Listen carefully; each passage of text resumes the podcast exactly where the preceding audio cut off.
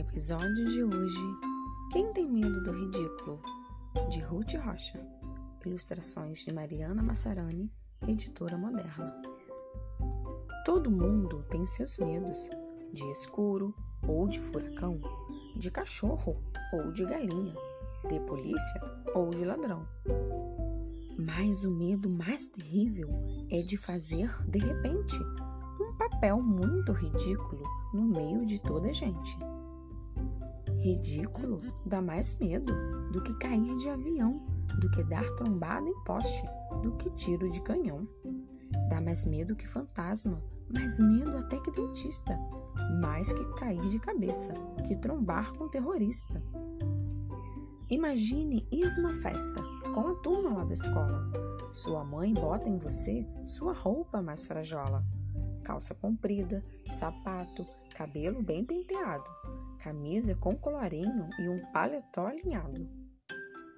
Quando chega, você vê a turma de jeans rasgado, de camiseta e boné e tênis bem desbotado.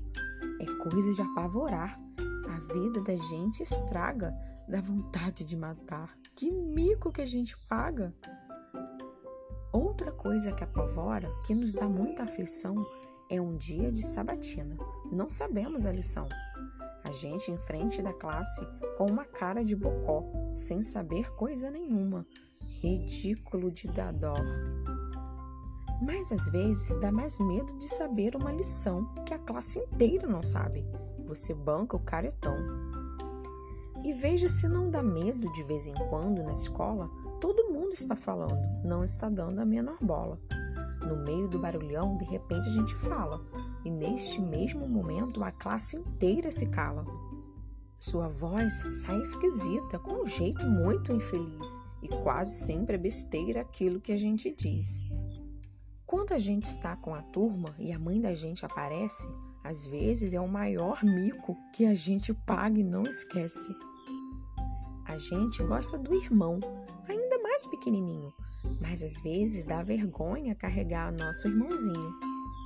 No meio de uma conversa, causa grande sofrimento não conseguir segurar, soltar um pum barulhento.